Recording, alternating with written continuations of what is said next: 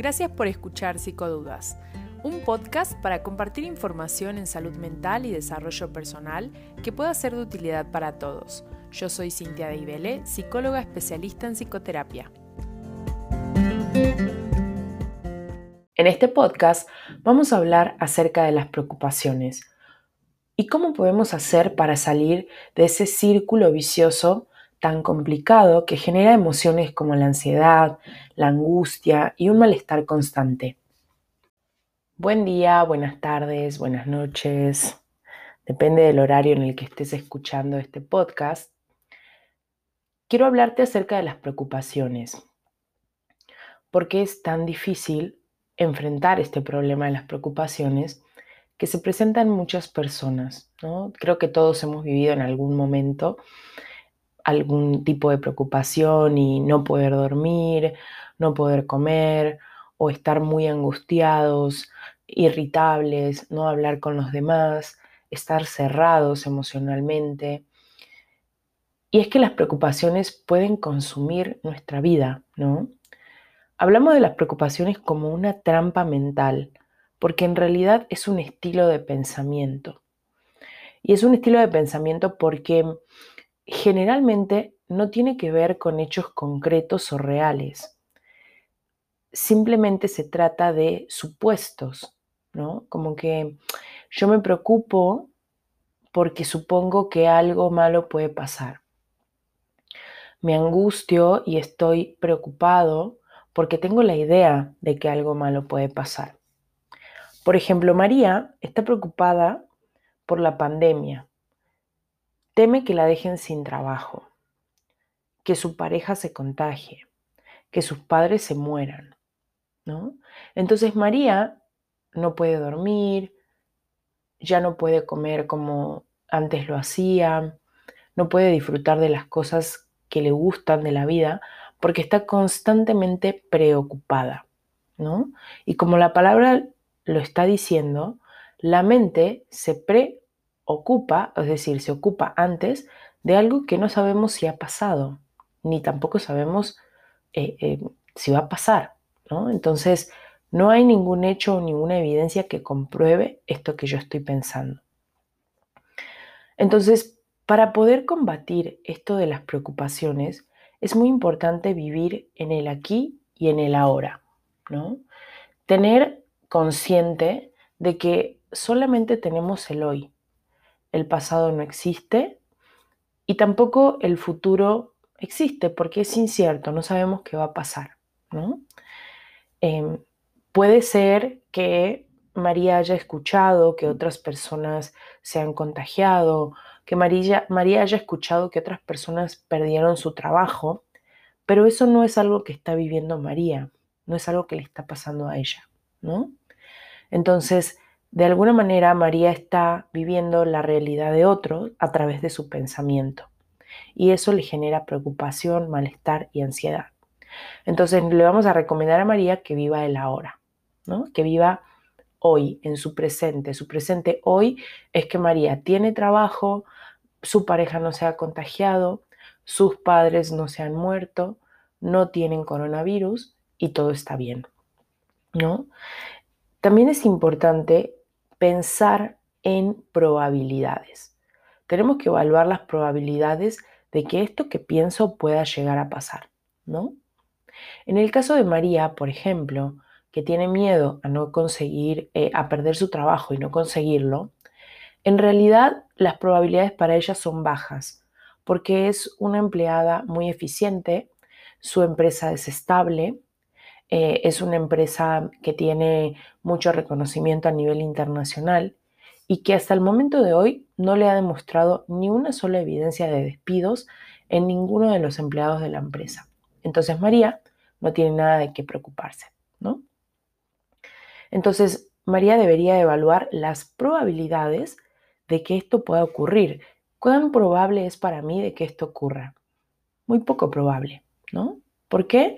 Porque las evidencias, los hechos dicen que no va a pasar, o por lo menos es muy poco probable, porque realmente las condiciones son óptimas para mantener el trabajo.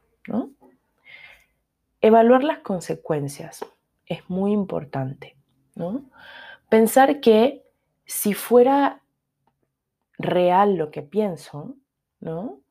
Entonces, ¿cómo podría enfrentarlo? ¿Cómo podríamos enfrentarlo? Por ejemplo, otro de sus miedos era que su pareja se contagie de coronavirus. Porque, bueno, es una persona a la que quiere mucho, siente mucho apego, afecto y, y está muy vinculada a su pareja.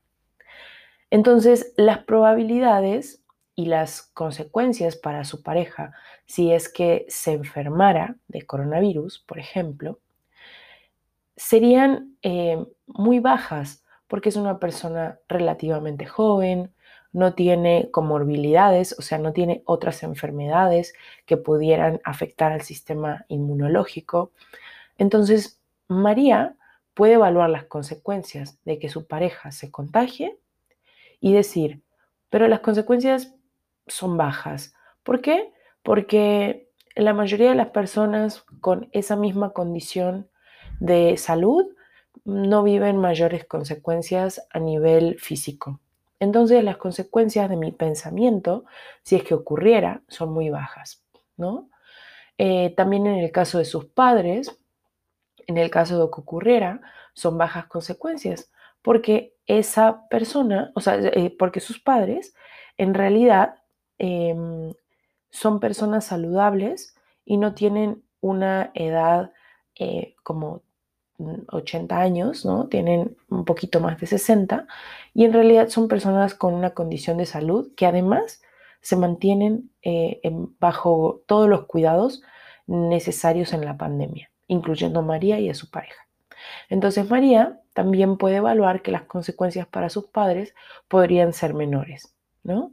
Y esto le ayudaría a lidiar con su preocupación.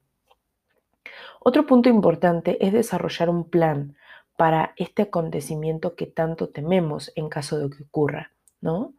Uno de los planes que desarrollamos con María es que ella está en un plan de ahorro, o sea, está ahorrando, porque si llegara a perder su trabajo, podría mantenerse durante ciertos meses hasta que la pandemia eh, pudiera ceder en, en, este problema, ¿no? Entonces, ella tiene dinero y tiene ahorros en donde esta preocupación disminuye, las consecuencias son muy bajas, ¿no? Y ya tiene un plan, ¿no? También tiene un plan para sus padres en caso de que se enfermen, porque conoce a muy buenos doctores y esos doctores van a poder ayudar a sus padres, quienes ya han ayudado a otras personas, ¿no? Entonces, eh, María tiene un plan de contingencia para cualquiera de sus preocupaciones, lo cual disminuye el impacto de estas preocupaciones, ¿no? También es importante proteger tu mente de estas preocupaciones, ¿no? Si llega la preocupación a mi mente, lo que tengo que hacer es, primero, evaluar las probabilidades, como lo habíamos dicho, ¿no? Evaluar las consecuencias de, esa preocupación y pensar en mi plan de contingencia. Entonces, cuando llega la preocupación, hago este análisis, recuerdo que ya tengo la solución a ese problema y continúo mi vida, ¿no? Me puedo dar unos minutos para respirar porque, como les había comentado al principio, la preocupación es un estilo de pensamiento. Entonces, puede aparecer constantemente en la mente, ¿no? puede aparecer como, como con mucha frecuencia, pero nosotros tenemos que desarrollar como este mm, condicionamiento, reforzamiento que me va a llevar a que mi mente entienda que cada vez que aparezca la preocupación, yo voy a recordar la solución al problema, voy a recordar mi plan de contingencia, voy a recordar las consecuencias, las probabilidades, voy a respirar y voy a quitarme de encima eh, ese pensamiento de preocupación, ¿no? Eh, María es una persona que tiene el problema de la preocupación porque en su historia, en su infancia, ha vivido varias situaciones en donde se ha sentido vulnerable, en donde se ha sentido desprotegida y esto la lleva a tener este estilo de pensamiento. Sin embargo, en su vida actual, en la realidad, eh, estas preocupaciones que tiene María no son lo suficientemente em, como eh, reales como que para que ella eh, dirija su vida en torno a estas preocupaciones. ¿no? Y una de, de, las cosas que queremos hacer con María es que empiece a disfrutar el hoy, que empiece a disfrutar lo que tiene hoy, que es sus padres, su pareja, su trabajo, una economía estable, tiene salud, todo su entorno tiene salud. Entonces, aunque María tenga un estilo de pensamiento de preocupación, ¿no? como esta trampa mental de la preocupación, las condiciones de vida de María son eh, saludables y afortunadamente eh, son óptimas para que una persona pueda eh, funcionar adecuadamente, ¿no? Como en, la parte económica, en la parte eh, familiar, en la parte afectiva, etc.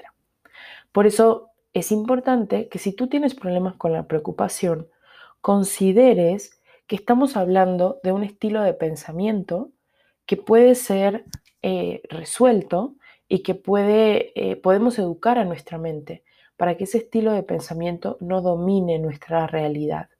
Porque si el estilo de pensamiento de la preocupación domina tu realidad, lo que va a pasar es que no vas a estar viviendo en tu entorno real presente, vas a estar viviendo en el pasado o en el futuro. ¿no? Entonces necesitamos educar a nuestra mente para que tenga un estilo de pensamiento racional, saludable, concreto y objetivo. Espero les haya servido este podcast y les haya gustado. Y bueno, estaremos por aquí compartiendo más información. Muchas gracias. Hasta luego. Si este podcast fue útil para ti, compártelo con más personas con el fin de difundir la información y ayudar a otros. Suscríbete a Psicodudas en Spotify para estar enterado de nuevos contenidos.